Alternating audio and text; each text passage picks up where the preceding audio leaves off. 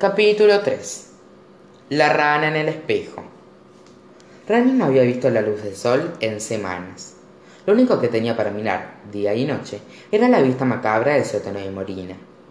Los niños desaparecidos del reino del rincón y del reino encantador dormían pacíficamente en sus camas, mientras el horrible hechizo de la bruja les drenaba toda su fuerza vital.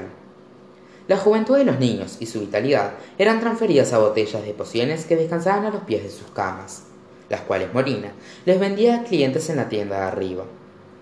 Por suerte, hacía días que la bruja no regresaba a cambiar las botellas, lo cual les daba a sus cautivos más tiempo antes de drenarse por completo.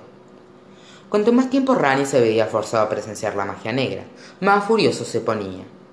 Estaba desesperado por liberar a los amigos del hechizo cruel de la bruja, pero no podía ni siquiera liberarse a sí mismo. No importaba cuánto golpeara o pateara la lámina de cristal que los separaba, esta nunca cedía. Desafortunadamente, ni él ni los niños podían salvarse sin un hechizo lo suficientemente poderoso como para contrarrestar los encantamientos de la bruja. Y Rani no estaba convencido de que ese tipo de magia siguiera existiendo. Según observador pasaba, Rani simplemente luciría como un reflejo sin origen, dentro del espejo, estaba completamente solo, sumido en un mundo de oscuridad, y con la imagen del sótano de Morina flotando en el aire como una ventana sin paredes. Sin importar cuán lejos se moviera en cada dirección, no había absolutamente nada más que oscuridad por kilómetros a la redonda. Cuando se decidía investigar ese extraño mundo, se alejaba tanto del sótano que solo quedaba como un punto de luz a la espalda. Por mucho que le doliera ver a los niños hechizados, Rani temía perderlos de vista por completo. El sótano de Morina era su única fuente de estimulación y le preocupaba volverse loco sin él. La vida dentro del espejo ya le había afectado lo suficiente la mente. Cuanto más tiempo pasaba recluido, más rápido avanzaba el tiempo. Divagar despierto le podía costar varias horas, si no era cuidadoso, y, si se dormía, podían pasar uno o dos días antes de despertar. También le resultaba cada vez más difícil recordar a dónde estaban, cómo había llegado allí, y, lo más preocupante, quién era. Cada momento que pasaba se sentía mucho menos como en la realidad, y más como una pesadilla. Mantén la calma, se decía.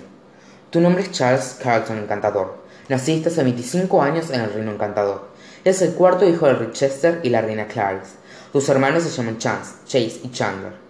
Tu madre falleció cuando eres un niño, y tu padre murió luego de que Chance se casara con Cenicienta. Tienes dos sobrinas llamadas Esperanza y Uma, y siempre quisiste formar una familia grande. Rani se sujetó a la cabeza y caminó en círculos mientras repetía la información.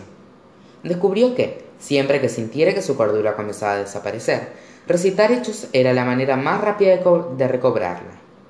Pero se tornaba más difícil con el pasar de los días. Cuando eras adolescente, cometiste el error de cortejar a una bruja llamada Morina. Descubriste que practicaba la magia negra y decidiste romper el compromiso. Se enfureció tanto que te maldijo y te convirtió en una rana te hizo sentir avergonzado por tu apariencia y viviste en reclusión por años. Construiste una casa bajo tierra, en donde leíste miles de libros y bebiste té en nenúfar. Luego, un día, encontraste a dos mellizos de 12 años en el bosque y ellos cambiaron tu vida para siempre. El recuerdo de haber, de haber conocido a Alex y Connor en el bosque de los enanos lo hizo reír. Si hubiera sabido todos los problemas en los que lo meterían, probablemente habría salido corriendo en la dirección opuesta pero ahora está agradecido por cada segundo que la vida le había, tocado vivir. Los mellizos son quienes te llamaron Ran. Gracias a ellos, eres amigos de Jack y Recitos de Oro. Estás comprometido con Caperucita Roja y recientemente fuiste electo del rey del reino del centro. Te las arreglaste para crear una vida maravillosa a pesar del hechizo de Morina. Ella no pudo soportar lo feliz que eras y te confinó a, este maldito espejo pero no puedes dejar que su magia se lleve lo mejor de ti. No puedes permitirte desaparecer. Esta no era la primera vez que Rani estaba expuesto a lo que producía el confinamiento de un espejo, por lo que sabía muy bien qué esperar. Hacía algunos años había presenciado a la reina malvada utilizando el legendario hechizo de los deseos para liberar al hombre que se encontraba atrapado en su espejo mágico. Trágicamente, pero cuando el hombre fue rescatado, sus recuerdos, sus rasgos de personalidad y sus facciones físicas habían desaparecido. Sin lugar a dudas, Rani sabía que los mismos efectos habían comenzado a cernirse sobre él. No puedes dejar que la oscuridad te consuma, se decía Rani a sí mismo. Te perderás de muchas cosas si te rindes. Tendrás que encontrar una manera de salir de esta prisión para poder tener un futuro con la gente que amas. Debes aferrarte a tu entidad para no sufrir el mismo destino que el hombre del espejo mágico de la reina malvada. Debes enfrentar esta horrible maldición para que Morina no gane. Rani no tenía idea de cómo escapar del espejo, pero sabía que no encontraría una respuesta deambulando por el sótano de Morina hasta la eternidad. Por lo que giró sobre sus patas palmadas, puso, puso una delante de la otra, y se aventuró hacia el gran mundo de sombras que lo rodeaba hasta hacer que el sótano de Morina desapareciera de la vista. Caminó sin rumbo alguno durante horas en la oscuridad, pero no encontró nada. Por favor, permíteme encontrar algo que pruebe que no estoy solo, rezó en voz alta. Solo necesito algo, cualquier cosa, que me permita encontrar ayuda. De pronto, un haz de luz apareció por delante de la distancia. Era el, era el tamaño de un alfiler, pero se veía tan brilloso como el sol entre tanta oscuridad. El descubrimiento le llenó el estómago de mariposas. Quizá no estaba solo después de todo. Corrió hacia la luz tan rápido como pudo, y ésta fue creciendo gradualmente hasta tomar una forma alta y rectangular, tal de ser una puerta. A medida que Rani se acercaba a la anomalía, comprendió que era otra lámina de cristal, lo cual hundió sus esperanzas. Había caminado en círculos. ¿Era la vista del sótano de Morina lo único que existía en ese mundo oscuro? El corazón de Rani se detuvo cuando notó que el cristal era mucho más alto y ancho que el que estaba acostumbrado a ver. Quizás, de hecho, sí había encontrado algo nuevo. Miró a través del cristal y, esta vez, no encontró a los niños desaparecidos como esperaba, sino un inmenso salón de paredes de ladrillos, cortinas verdes y candelabros de plata. Por Dios, es un palacio, exclamó Rani con felicidad. Un momento, Conozco este lugar. Ya he estado aquí muchas veces. Es el salón de entrada del Palacio del Norte. Esta debe ser la vista desde otro espejo. La oscuridad, de algún modo, conecta ambos espejos. De pronto, cientos de otras láminas de cristal cuadradas y rectangulares aparecieron a su alrededor como ventanas flotantes. El extraño fenómeno le desconcertó tanto que creó. Había pasado mucho tiempo desde la última vez que se había entusiasmado tanto por algo. Miró a través de las láminas de cristal y vio salas de estar, salones para visitantes, recámaras y corredores, todas las ocasiones que él conocía. Puedo ver a través de todos los espejos del Palacio del Norte, dijo Rani. Así, debió ser como el hombre en el espejo mágico de la reina malvada, era capaz de espiarnos. Usaba la oscuridad para moverse entre los espejos. El descubrimiento hizo que el corazón de Rani latiera más a prisa. Quizás, cuanto más aprendiera del extraño mundo oscuro, más cerca estaría de encontrar una salida. Inspeccionó con desesperación todos los espejos en busca de alguien con quien comunicarse, pero, extrañamente, no pudo encontrar ni un alma en el palacio. ¡Qué extraño! Le visitó al Chan de Blancanieves numerosas veces y su hogar nunca lucía vacío. Finalmente, Rani miró a través de un espejo pequeño y circular y encontró una cocinera en la cocina del palacio. Lucía exhausta mientras servía una botella de vino y tres copas en una bandeja. La cocinera debió haber sentido los ojos de Rani, ya que dejó de hacer lo que estaba haciendo, y levantó la vista antes de que él pudiera decir algo. Hola, saludó, entusiasmado. ¡Ah! gritó la cocinera. Dejó caer la bandeja y los cristales estallaron contra el suelo de la cocina. Su reacción fue tan dramática que asustó a Rani e, instintivamente, se salió de la vista. Aunque realmente no le sorprendió la reacción de la cocinera, su apariencia usualmente hacía que la gente se llevara un buen susto. No puede imaginar qué alarmante, lo alarmante que sería ver una rana enorme en un espejo cuando menos te lo esperas. ¿Qué ocurre allí dentro? gritó una voz ronca. Rani se asomó nuevamente por el espejo y vio a un soldado entrar a toda prisa en la cocina, pero no se parecía a ningún otro hombre que Rani hubiera visto. El soldado medía dos metros de altura y tenía un cuerpo inusualmente delgado y rectangular, Llevaba el número 3 en la esquina superior derecha y en la esquina inferior izquierda de su armadura, y tres símbolos con la forma de tréboles en línea en el centro. Lo siento, señor, se disculpó la cocinera. Estaba sirviendo el vino para los emperadores y creí ver algo en el espejo. El soldado naipe miró hacia el espejo, pero Rani se, se escondió antes de ser visto nuevamente. Mujer estúpida, dijo el soldado. Basta de tonterías y vuelve a trabajar más de estos disparates y haré que te arrojen al calabozo. Sí, señor, respondió la cocinera, haciendo una reverencia. No volverá a ocurrir, señor. La cocinera limpió el desastre rápidamente, colocó tres copas y una nueva botella de vino en su bandeja, y se marchó a toda prisa de la cocina. No lo entiendo, pensó Rani en voz alta. ¿Quiénes son estos emperadores? ¿Qué ocurrió con Chantal y Blancanieves? ¿Y dónde están todos los sirvientes y guardias que solían trabajar aquí? Rani siguió a la cocinera de espejo por espejo a medida que avanzaba por el palacio. Entró al, espacio, al espacioso comedor, y Rani apareció por el espejo que colgaba sobre la inmensa chimenea. Había estado dentro del comedor del Palacio del Norte muchas veces, pero esta vez apenas pudo reconocerlo. Todos los retratos de la dinastía Nieves habían sido removidos y reemplazados por cuadros de una reina de, de rostro rojo, una bruja vieja con un parche en el ojo y un pirata con un garfio. Las tres personas que aparecían en las pinturas se encontraban sentadas alrededor de la mesa, disfrutando un banquete que podría haber alimentado a cientos de personas. Rani pensó que se veían desagradables en los retratos, pero eran mucho más horribles en persona. La forma barbárica con la que engullían la comida era igual de desagradable de ver. Su vino, mis emperadores, dijo la cocinera, e hizo una reverencia hacia la mesa. Ya era hora, gritó la reina, y golpeó la mesa con un puño cerrado. ¿Cómo te atreves a hacer, hacer esperar a tus emperadores? Hazlo de nuevo y perderás la cabeza. Mis más sinceras disculpas, respondió ella. La cocinera temblaba ante la presencia de los emperadores y apenas podía mantener las manos lo suficientemente quietas como para servir el vino. Cuando terminó de servir, hizo una reverencia y salió de la habitación a toda prisa. El pirata y la reina levantaron sus copas antes de dar los primeros sorbos, pero la anciana no las acompañó. Para mí, no, gruñó. No soy de beber mucho. Por nosotros, brindó el pirata. Que los tres grandiosos emperadores continúen su glorioso reino como los conquistadores del Nuevo Mundo. Eso es, dijo la reina. Y con esta próxima invasión sea tan fácil como la última. El pirata y la reina chocaron sus copas y bebieron el vino de un sorbo. La anciana no estaba de humor como para celebrar y arrojó una pata de cordero a medio comer hacia el suelo del comedor. ¿Cuánto más debemos esperar?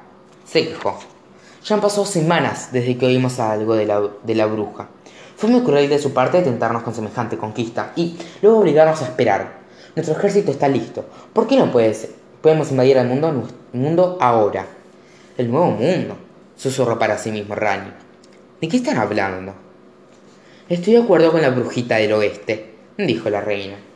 Es imposible disfrutar de los lujos de este mundo cuando sabemos que existen placeres aún más grandes en el otro. ¿Qué es lo que le está tomando tanto tiempo a la bruja para contactarnos? Comienzo a dudar de su competencia. El pirata se rió entre, entre dientes ante su ira y se peinó el bigote con su garfio. Damas, su ansiedad está saboteando su juicio. Recuerden lo que dijo la bruja ni bien se abre el portal, primero guiará a las otras brujas hacia el nuevo mundo. Una vez que hayan debilitado las defensas del nuevo mundo y las defensas del nuevo mundo las hayan debilitado a ellas, vendrá por nosotros. Cruzaremos el portal y reclamaremos el nuevo mundo para nosotros. Es una victoria garantizada si nos, si nos atenemos al plan. La paciencia es una virtud. La paciencia es para los esclavos, gritó la reina. La gratificación instantánea es la única gratificación para los poderosos. Déjeme terminar la oración, dijo el pirata. La paciencia es una virtud, que no necesitaremos nunca más. Los días previos a la invasión serán los últimos en los que tengamos que esperar y desear algo. Si bien conquistamos un nuevo mundo, tendremos todo en un planeta para nosotros y mil millones de esclavos para servirnos. Reinaré la tierra, declaró la reina. Reinaré los cielos, anunció la anciana. Y yo reinaré los mares, manifestó el pirata y esa tonta bruja se llevará una dura sorpresa si de verdad cree que planeamos compartir algo con ella. Los emperadores soltaron una risa diabólica como si fuera una jauría de hienas. Una vez que la diversión se acabó, la reina bostezó tanto que una sandía podría haber cabido dentro de su inmensa boca. La dominación universal es exhaustiva, dijo. Será mejor que conservemos mejor nuestra energía antes de la invasión. ¡Ah! ¡Qué sueños más dulces nos esperan esta noche! Añadió el pirata, con una sonrisa siniestra. Los emperadores se levantaron de la mesa y abandonaron el comedor para ir a la cama. Una vez que la habitación quedó completamente vacía, Rani comenzó a caminar de un lado a otro por detrás del espejo, con mil preguntas atravesando su mente. De pronto, por el rabillo de sus ojos, Rani vio algo moviéndose. Hasta ese momento, creía que el objeto que se encontraba en medio de la mesa era una vela titilante. Pero a mirar con mejor atención, comprendió que era una, que era una pequeña adita brillante atrapada dentro de un frasco. Los emperadores la habían estado usando como centro de mesa. Discúlpeme, joven dama del frasco, la llamó Rani. ¿Puedo oírme? La adita miró alrededor confundida. Obviamente, podía oír bien, pero no podía ver quién estaba hablando. Por aquí, en el espejo sobre la chimenea. La adita levantó la vista y miró a Rani como si fuera lo más, lo más inusual que hubiera visto en toda su vida. ¿Cómo terminaste allí? preguntó. ¿Podría hacerle la misma pregunta? le contestó Rani. La adita bajó la cabeza, con tristeza. Llevo atrapada aquí semanas. Al principio, el capitán me usó de rehén, pero ahora me usa de decoración. Es tan degradante. No importa cuándo lo intente. No puedo escapar. El frasco está cerrado con demasiada fuerza. Entonces, somos almas gemelas, dijo Rani. ¿Cómo se llama? Campanita, contestó ella. El nombre le sonaba familiar, pero Rani no podía recordar en dónde lo había oído antes. Discúlpeme, pero estoy un, pero estoy un poco confundido, dijo. ¿Quiénes eran esas personas horribles que estaban cenando? ¿Y dónde vienen? Bueno, son de distintos lugares, explicó Campanita. La reina de corazones viene de un lugar llamado el País de las Maravillas. La bruja malvada del oeste proviene de la Tierra de Dios. El capitán Garfio y yo del País de Nunca Jamás. De pronto, Rani recordó dónde había oído los nombres. Con la poca información que obtenía, la realidad se tornaba aún más difícil de comprender. Un momento, dijo, asombrado. Conozco esos nombres. Son personajes de los libros de mi biblioteca. La última la madrina me entregó esas historias como un regalo. ¿Cómo ellos lograron llegar hasta este mundo? Todavía estoy intentando descifrar en dónde estoy, respondió Campanita. Una noche me encontraba volando por Londres con mi amigo Peter, y lo siguiente que recuerdo es un sujeto llamado el hombre mascarado. Me había secuestrado. El hombre mascarado. Pero ¿cómo hizo él para entrar a tu historia? Estaba usando una especie de poción para viajar a través de varias historias explicó la Dita. Estaba reclutando personajes para formar una especie de ejército literario. El hombre enmascarado me usó para enlistar al capitán Garfio a los piratas de Jolly Roger. Una vez que consiguió a la bruja malvada, a la reina de corazones, y su ejército de soldados, naipes, winkies y monos voladores, invadieron este mundo. Todos los reyes y reinos fueron destronados y sentenciados a ser decapitados. Rani tragó saliva, teniendo, temiendo lo peor para su familia. ¿Y qué ocurrió con las familias reales? ¿Perdieron sus cabezas? No, por suerte lograron escapar todos. La reina, el capitán y la bruja malvada culparon al hombre enmascarado por su escape. Están tan furiosos que lo arrojaron desde el cielo. ¿Sabes dónde fueron las familias reales? Nadie lo sabe, explicó Campanita. Después de la muerte del hombre enmascarado, una bruja se acercó a los emperadores como una oferta para conquistar un nuevo mundo.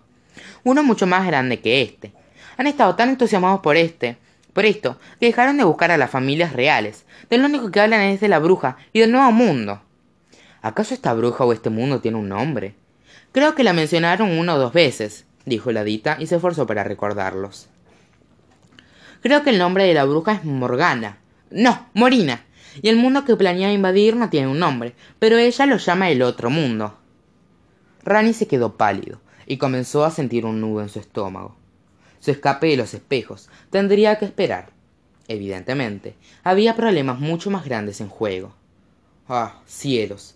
Tomó una bocanada de aire. Las brujas y el ejército literario invadirán el mundo de nuestros mellizos. Debo encontrar a Alex y Connor. Debo advertirles.